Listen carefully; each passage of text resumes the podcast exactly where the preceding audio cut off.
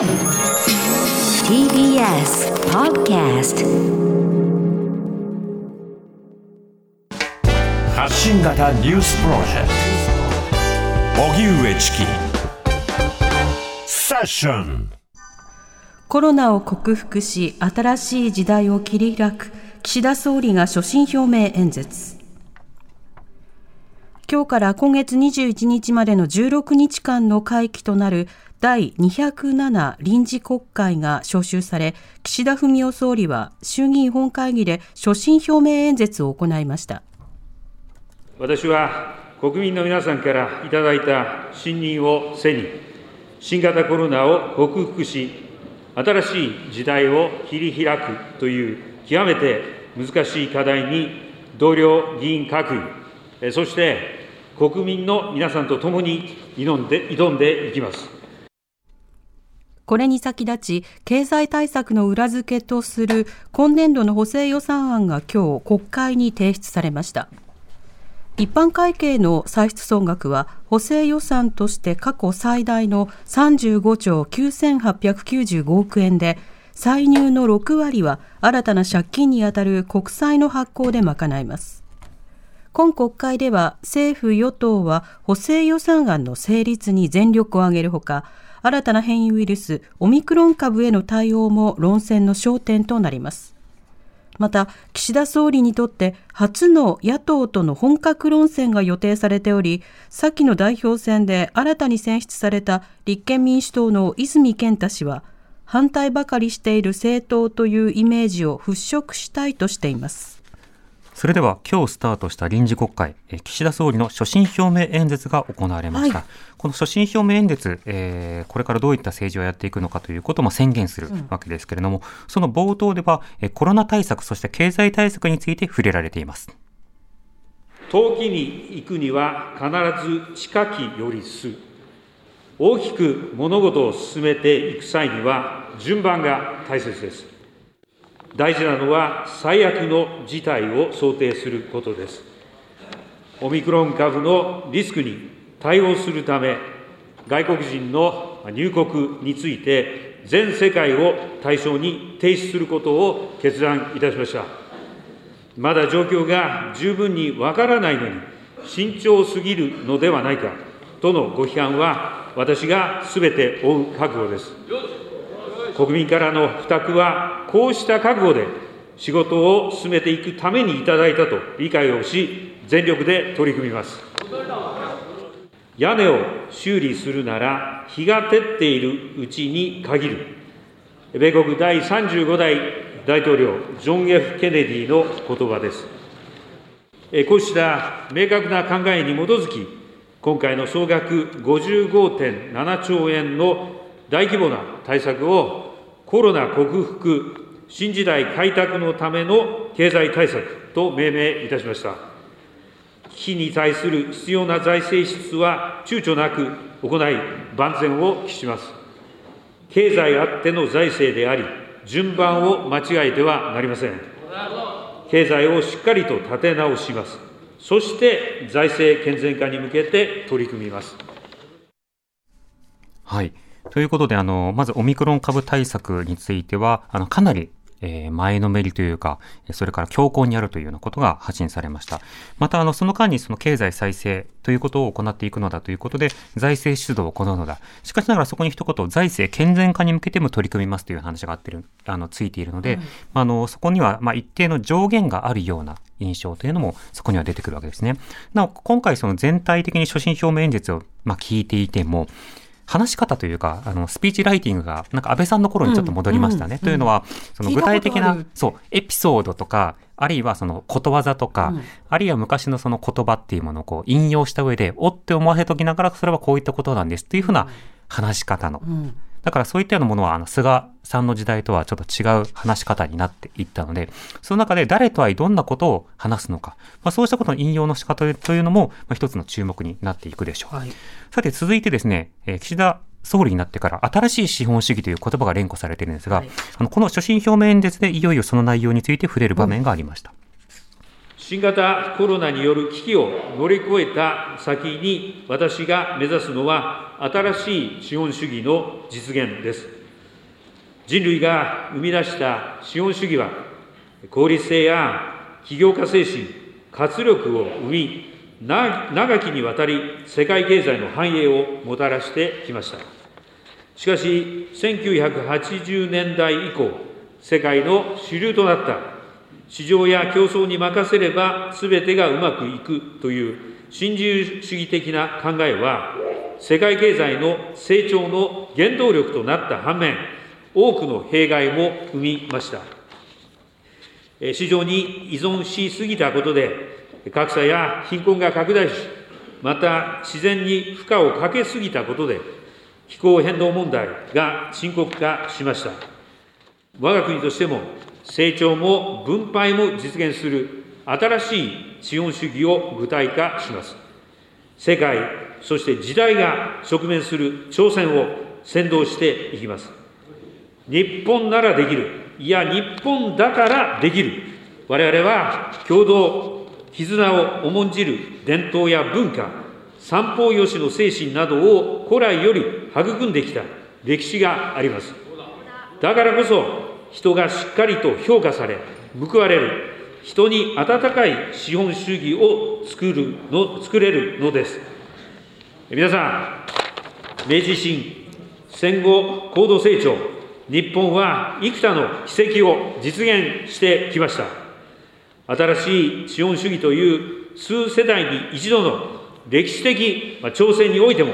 日本の底力を示そうではありませんか。はい、というわけで。言葉を継がれれば継がれるほど、新しい資本主義とは、なんぞやっていうでもほら主張が増えるんです与党の皆さん拍手して、よしって言ってるから、与党には伝わってるんでしょ、これは。聞けば聞くほどわからないですね、新しい資本主義。うん、三方よしの精神ってことなの何なの、うん、って。でもその三方はどれとどれとどれなのかとか問われることになります、ね、どんどんどんどん謎が深まるばかり。そうなんですよ。で、あの、どうも言いたいのは、あの、別にこれまでの自民党政権を新自由主義だというふうに言っているわけではなくて、80年代頃に新自由主義的な考え方というものが世界に広がって、うんうん、そうしたものが世界のあちこちで貧困のかあの拡大になった、うん、日本ではどうかということは触れてないんです。わかります？日本はともかく世界ではこういうふうに大変だから、そこ？私たちは新自由主義的なことをやめますというようなことを言ってるんですね。で、そのやめるというのは、要は再分配を強化するとか、うんうん、貧困対策しっかりするとか、教育力入れるとか、うん、まあ、例えばその福祉国家とまでいかなかったとしても、うん、2000年代のイギリスの例えば第三の道、あるいはその他の様々な新しい経済のスタイルを模索した時のあのあれ感を出しているというところはありますよね。ただ、あの、新しい資本主義という前のその新自由主義、この言葉って結構癖者で、使う人によっても使い方が違うと同時に、ドンピシャ日本はここからここまで新自由主義だったって言える時代というのはないんですね。だからあくまでどこかの政権を批判する人も、それは新自由主義的だっていうふうに、個別の政策のパーツを批判することはあったとしても、あの政権は新自由主義だというものが当てはまる政権というのはないんですよ。例えば安倍政権の中でも財政は拡大してきた背景もありますし、様々なその市場への介入も行ってきたりしていたでしょ？で、そういったようなそのことなどを含めると、何に対する反省からどこに行こうとしているのかっていう、ここの部分が語られないまま、世界ではこういうふうに大変だった。私たちはここ行こう。え、日本の歴史は何なのっていうところが、ちょっと抜け落ちているところがずっと続いている。そしてどの政策がそれに当たるのかという語りも欠けているということがあるので、まだまだそこがわからない。わからない。この、えー、所信表明演説は最後の方で、えー、他にどんなことを語っているのかを4時台でも紹介します。発信型ニュースプロジェクト TBS ラディオ905-954おぎゅうえちきセッション時刻は4時になりました。荻上チキです。南部ひろみです。さて、今日スタートした臨時国会、はい、え岸田総理の所信表明演説の模様をお聞きいただいております。はい、ではえ、次に紹介するのは、所信表明演説、最後にどういった言葉で演説を締めたのか、音声をお聞きください。国の礎は人です。先日、車座対話の一環で、愛媛県松山市にある県立高校を訪問し、高校生に混じって模擬授業を体験させてもらいました。黒板とノートの代わりに、電子黒板と1人1台配布されているタブレットを使った授業、初めての経験でした。先生が出す課題にオンラインで回答する。英語を読み上げ、録音で発音を確認する。次々と出される課題に戸惑う私に少し困った表情を浮かべながら、一生懸命タブレットの操作を教えてくれたのは、隣の席に座った高校1年生の生徒でした。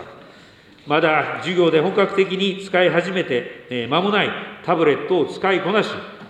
受け身受け身ではなく、自分から行動する姿に、日本の未来を切り開く人の可能性を強く感じました。デジタルネイティブの高校生だけではありません。医療、観光、農業、保育、被災地、自衛隊、全国各地で苦しい状況にあっても、必死で未来を切り開こうとする多くの人にお会いしてきました。我々一人一人が持てる力を存分に発揮し、果断に挑戦をし続ける。このことにより、日本は大きく変わることができる、そう確信をいたします。我が国の未来は、現在を生きる我々の決断と行動によって決まります。共に次の世代への責任を果たし、世界に誇れる日本の未来を切り開いていこうではありませんか。はい。ということで、岸田総理の所信表明です。締めの言葉聞いていただきました。はい、まあ、最後は結構象徴的で、あの、いろんなエピソード、一つのエピソードを紹介しながら、どんな政策をやるのかということを説明してるんですけど、一つ、まあ、タブレットの話が出てきましたけども、デジタル対策を強化するのだという話、また、教育に対する投資を行うのだと、だというような話、またその人に対してより投資を行っていくことを、まあ、積極的にやるのだというようなことも触れていましたね。などなど、あの、一応その経済政策として積極財政、そしてそういったような財政的なバックアップを込めね、込め、込めて、デジタル改革などを進めていく。と同時に様々なその教育費であるとか、困窮世帯に対しては、条件付きだけれども、まあ、支援はしていくのだというような趣旨のことを話そうとしているということが見えてきますね。はい、では、こうしたその国会の動きについて、えー、TBS ラジオ国会担当の澤田大記者に聞きます。はい澤田さん、こんにちは。こんにちは。よろしくお願いします。お願いします。お願いします。さて、岸田総理の所信表明演説、その雰囲気なども含めていかがでしょうか？そうですね。あのー就任直後の演説の時ってものすごく早口で、はい、あのちょっとせかせかしてるというかですねあの身振り手振りがすごくこう小刻みで、うん、あのちょっとそわそわしてるのかなっていう感じがあったんですけども今日はかなり落ち着いてやられていました。うん、であの、まあ、議場がコロナ対策で、えー、出席する議員がほぼ半分になっているというのもあって、はい、あのまあ、掛け声等々与党側から飛ぶ場面もあったんですけれども逆に言うと野党側からのやじっていうのはそこまでなかったかなという印象を受けました、うん、よしっていう声がよく入ってましたね。そうですね、はい。またあのエピソードを盛り込む頻度が増えているような印象ありますね、うん、そうですね。あの前回はそのアフリカのことわざとされる、うんうん、えー、早く行きたければ一人で進め、遠くまで行きたければみんなで進めというのを、えー、出してたんですけども、えー、直後にあの出典がよくわからんっていうような指摘も受けたりしていて、うん、今日に関しては、あの中国の古典の来期から取った遠くに行くには、えー、必ず近くより、えー、近き寄りすとい。う言葉、はい、それからあとはケネディの、えー、屋根を修理するなら日が照っているうちに限るという2つの言葉が出てきたと、はい、今回はちゃんと出典がありあるやつを引っ張ってきたなという感じなんですけども、うん、安倍さんの時とかだと、冒頭にその引いたエピソードを、えー、結論の部分にもさらに持ってきて、えー、投資で一本筋が通るような形に見せるようなあ演説になってたかなと思うんですけれども、そこまでは今回は言ってないのかなという感じはしました、なるほどさて、この所信表明演説を受けまして、はい、スケジュール、どういった形で臨時国会、進むんでしょうか？はい、あの今日所信表明演説がありまして、あの慣例で1日空けて、あさってから、え各党の代表質問、え本会議で、え今日の演説に対する質問をしていくということが始まります。これが今週いっぱい行われます。はい、でそれから、え補正予算、えの審議が来週の月曜日から予算委員会がスタートする見通しです。はいこれ、論点、どういったようなところが今回は取り扱われるんでしょうか？そうですね、あのまあ、分かりやすいところでいうとあの、10万円、18歳以下の子どもに対して10万円配るとい。うことの使途ですけれども、はい、あれが、えー、10万円一括現金じゃなくて、5万円、5万円で、かつえー、後ろの5万円はクーポンなのだとい。う話が出てました、はい、ところが、その決まった段階ではそういう話になってたはずが、うん、いつの間にやらあの、まあ、相当批判が出たんだと思います、あの事務費だけで1000億近くかかるとかですね、えー、まあ、そういう批判が出て、あと自治体のその負担ですよね、あの事務の負担がかなりかかるということで、かなり不評でして、ええ。もうこれ、現金でやった方がいいんじゃないかっていうような、まあ、あ感じに今、流れとしてなってるので、それに対してまあ政府がどう応えていくのかとかですね、うん。まあ、そういったところとかもありますし、もちろんコロナ対策で、今日あの岸田総理、ワクチンの時期について、8ヶ月で3回目を打ちますっていう話だったのを、えーそれまで待たずに前倒して打っていくという話も出ました。それから、うん。あのえー経口の、えー治療薬についても160万人分っていう話が、まあ今日の演説の中でもありましたけれども、そこをどうしていくのか、どう振り分けていくのかとか、あそれから、まあ、あとは経済対策ですね、今日 GoTo の話とかも出てきましたけれども、この感染状況がまあ見通せない中で、どういう対策を打っていくのか、あるいはあの保障の部分というか、ですねあの弱った人たちに対してどう、えーお尻を押して上げていくのかと。はい。いう部分とか、そういったところ、まあ、かなり多岐にわたるんですけれども、ただ、あの実際、予算委員会でややれる日数っていうのが、多分衆議院2日か3日ぐらいしかないので、で参議院も同数っていうことなので、そこまで深い議論までいけるかどうかっていうのが、なかなか難しいかなというふうには感じます。そうですね。一番最初に触れていただいたその10万円分の給付、うん。5万5万という5万現金5万クーポンという話ですけど、今日の演説の中ではそのことがあの直接触れられていなくて、は親って思ったんですけど、はい。あの厳しい経済状況にある学生、うん。子育て世帯に対し給付金による支援を行いますとなっていて、クーポンが抜け落ちてるんですよね。あこれは多分ですね、これまた別物なんですよね。うん。あのーいわゆるその10万円のやつとはまた別に、はい。えー、と厳しい状況の人たちに対してやるっていう、さらに別な10万円の分なので、はい、これは多分別のことだからだと思います。なるほど、はい、他のところでもクーポンってありましたっけ？いや、ここはクーポンじゃなくて、ですねここは現金で配る、あ他のところですね。あ他のところはないですね、だからクーポンという単語が出出なくなってますね。そうですね、まあ、クーポン出なくなるのは本当に大いに結構はい。なんですが、あのそれをどうして撤回したのかとかっていう理由を国会議事録に残すことによって、はい。まあ、今後、似たような政策が出てこないようにするという役割が国会にはありますよね。そうですね、それすごく大事なので、野党側に関してはそこはかなり問題だと、まあ、税金の使い方として、まあ、900億円余計にかかるっていう、まあ、単純にそれ無駄でしょう、そのお金、他の対策に使えるんじゃないのという、まあ、当然のツッコミがあるでしょうから、まあ、それについては、えーまあ、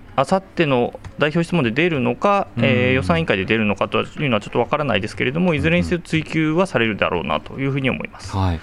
またあのウェブ上などを中心にいろいろと話題となっていた文通費などをめぐる問題、ね、テレビでも大きく取り上げられてましたけれども、そこについては論点化されるんでしょうか？はい、あのもうこれ、早速、今日動いてまして、はい。あのまあ、文通費、月100万円、国会議員1人当たりに配られて、まあ、事実上、何に使ってもいいという形で、領収書の提出もまあ義務にはなっていないというものなんですけれども、まあ、それがあの10月の選挙で当選1日の新人議員にも100万円配られたということで、まあ、話題になったとはいいうことで、それをどうするかという話が、まあ、日本維新の会を中心に、えー議論になっているんですけれども、今日日本維新の会と国民民主党が共同で改正案を提出したと、ええ。まあ、どういう中身かというと、まあ、日割りで支給しましょうと、うん。だから1日で100万円ということではなくて、1日いくらにしましょうと、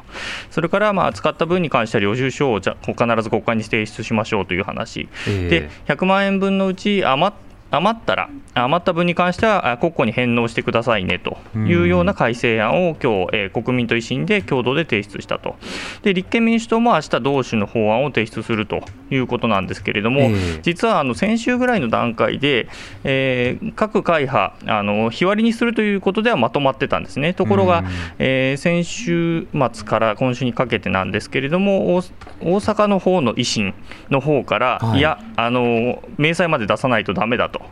という話が、えー国会の方の維新の方に来たらしくて、ええ。ー対応がいきなり変わったということで、まあ今日の、えー改正案提出になったというふうに聞いています。最初の段階ではあの文通費で例えばはい。領収書なしのものも必要だというような趣旨の,、うん。あの反応というのもうん。議員の中からそれこそ維新の中にもあったわけですけれども、やっぱりそれに対しては批判とか反応なども聞いての動きになるんでしょうかね。どうなんですかね、結局、この国政政党なんだけれども、はい。実は司令塔機能は大阪にあるということで、まあ、大阪の反応を見てなのか、まあ、そういう話が東京にも来たということなんでしょうね。まあ、いずれにしてもあのこういった領収書をきっちりしましょうというのは文通費だけではなくて他のさまざまなあの政治関連費でも同じく議論が進まれることが望ましいですね、はい。まあ、そうですね、これ、税金ですからね、はい。ちゃんと使われるっていうことが、まあ、今までがまあざるだった部分が、まあ、文通費に関してはあるのでということですよね。うん。そうですよね。さて、一方で、えー代表が変わりました立憲民主党など、他の野党の出方というのは、今国会、いかがですか？はいあのまあ、立憲民主党の話をしたいと思うんですけれど、あの泉さんに代わって、ですね、まあ、反対ばかりじゃないということをまあ繰り返し泉さん、主張されてまして、はいまあ、政策立案型でいきますと。いう話をされています。で早速、まあ、人事を、えー決めているんですけれども、今日まもなく、この後4時半から、えー行われるその両院議員総会というところで、新たな体制、正式に全部が、えー発足するんですけれども、はい。あのいや執行役員というのは12人いて、それを、えー男女半々にしますということを泉さんは選挙戦中から訴えてきました、でそれについてどうするのかなというのに注目が集まってたんですけれども、まあ、一部報道ではもう完全に、えー半々にするという人事が、えー決まったようで、ええ。それがこの後あ発表されるということにはなったと、つまり、まあ、ある種、公約を達成したということになりますね。この間指摘されていたことに対しての一つの応答ということにはなるわけですか。はいはいまあ他の野党に関してはこれはできていないことなので、うん非常に、まあ、そういう意味では国政政党の中では一歩進めたかなというふうには思います。なるほど。もう一つ、その政策立案型政党、うんえー批判一辺倒というイメージ脱却、こちらはどうなんでしょうか？これもよく分からなくて、ですね、ええあの立憲も含め、まあ、や多くの野党がですねそれぞれまあ議員立法とかをちょこちょこだ出せる、まあ、あの国会議員の数的に出せる人数っていうのが決まっていて、法案に関しては。はい。あのなので、えー出せない党も当然あるんですけれども、それうんそういう党に関しては、まあ、いくつかの会派とかと合わせて出したりということもあって、ですね政策立案じゃない、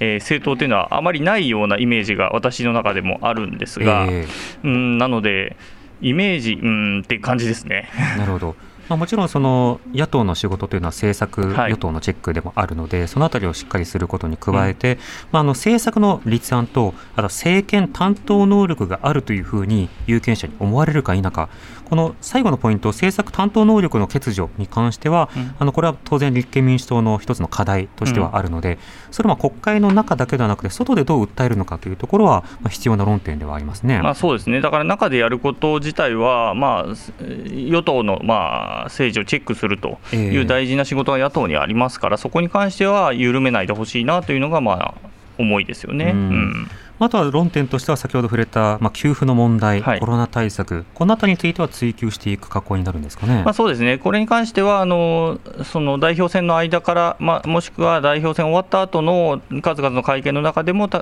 例えば先ほどの10万円の件とかに関しては、うんまあ、追及すると泉さんはおっしゃってますねなる。ほど、まあ、クーポンをやめて現金配るっていうのは十分な代案というか提案のような気はしますけれどもね。そうですね。はいわかりました澤田さんありがとうございました、はい、失礼しましたありがとう。ございました。TBS ラジオ国会担当の澤田大樹記者でした荻上チキ